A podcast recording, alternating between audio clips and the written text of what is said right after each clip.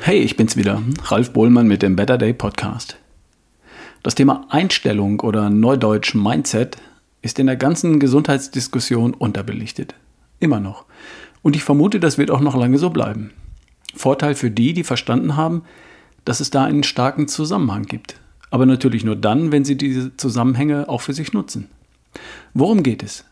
Ein Beispiel. Man hat Menschen befragt, ob sie glauben, dass Stress ihrer Gesundheit schadet. Die einen sagen ja, das schadet meiner Gesundheit, die anderen sagen nein, macht mir nichts aus.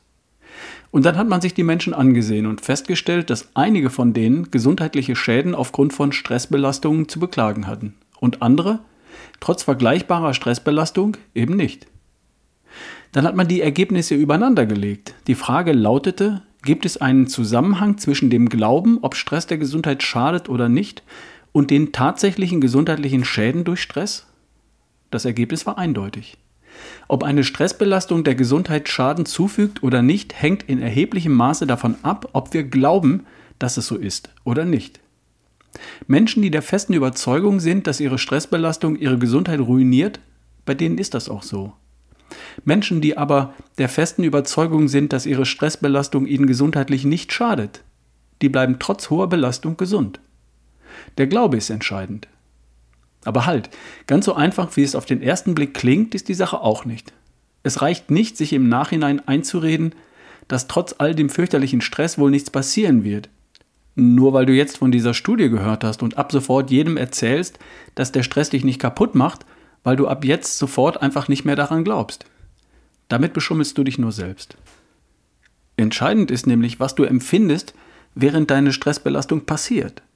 Was geht in dir vor, wenn du zehn Dinge gleichzeitig zu erledigen hast, dann deine Tochter anruft, weil irgendetwas schiefgelaufen ist, während am anderen Telefon dein Chef anruft und um ein Gespräch bittet und auf deinem Handy eine Nachricht von einem Lieferanten aufploppt, wo du jetzt gerade noch drei Minuten Zeit hast, um in ein Meeting zu kommen und deine Präsentation ist noch nicht fertig. Der eigentliche Unterschied liegt hier. Was passiert in deinem Kopf und in deinem Körper in diesem Augenblick und nicht während du daheim darüber sinnierst, ob der Stress dich kaputt macht oder nicht. Es gibt Menschen, die bleiben in der Stressbelastung gelassen, fokussiert, konzentriert, professionell. Erst die Tochter, dann der Chef, der Lieferant später.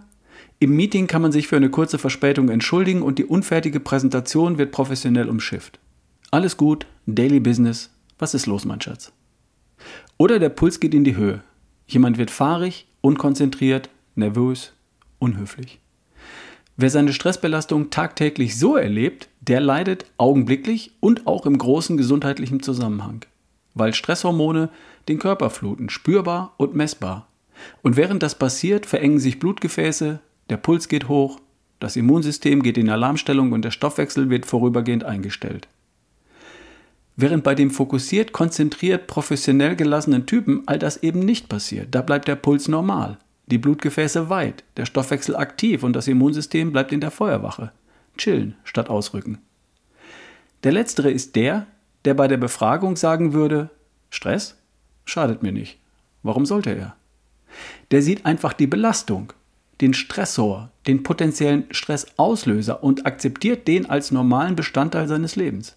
Akzeptiert die Belastung, aber er leidet nicht. Empfindet die Belastung an sich gar nicht als gesundheitlichen Stress und hat damit auch recht. Der andere sieht bereits die Belastung als puren Stress, spürt die körperliche Reaktion, Puls, Blutdruck und die Folgen davon, Nervosität, Unkonzentriertheit, Angespanntheit und leidet.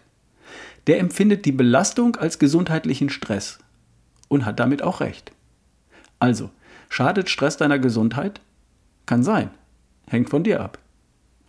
Was unterscheidet nun den einen, der leidet, im Augenblick der Belastung und langfristig gesundheitlich von dem, der nicht leidet.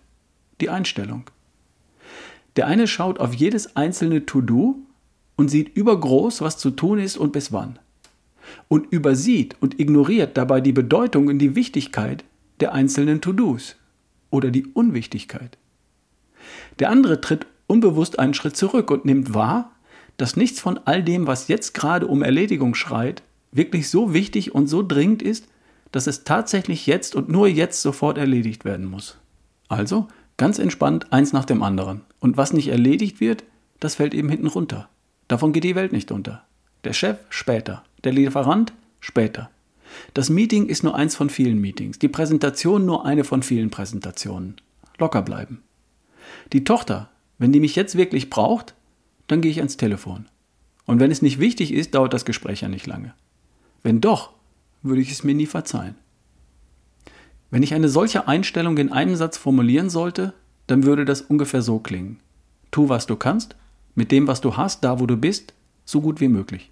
Und dann akzeptiere das Ergebnis. Sei fein damit. Der zweite Satz ist mindestens so wichtig wie der erste. Und dann akzeptiere das Ergebnis und sei fein damit.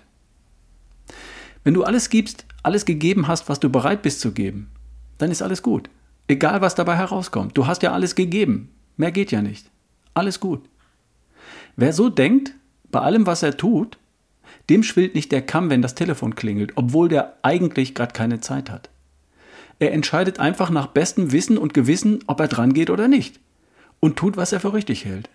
Egal was passiert, es ist wie es ist. Und weil er das weiß, darum empfindet er das nicht als Stress. Darum geht der Puls nicht hoch. Darum bleiben die Stresshormone im Stall. Und darum wird ihm eine noch so hohe Belastung gesundheitlich nicht schaden. Und dann tut sie es auch nicht. Tu, was du kannst, mit dem, was du hast, da, wo du bist. So gut wie möglich. Und dann akzeptiere das Ergebnis und sei fein damit. Bleib gesund. Bis die Tage. Dein Ralf Bohlmann.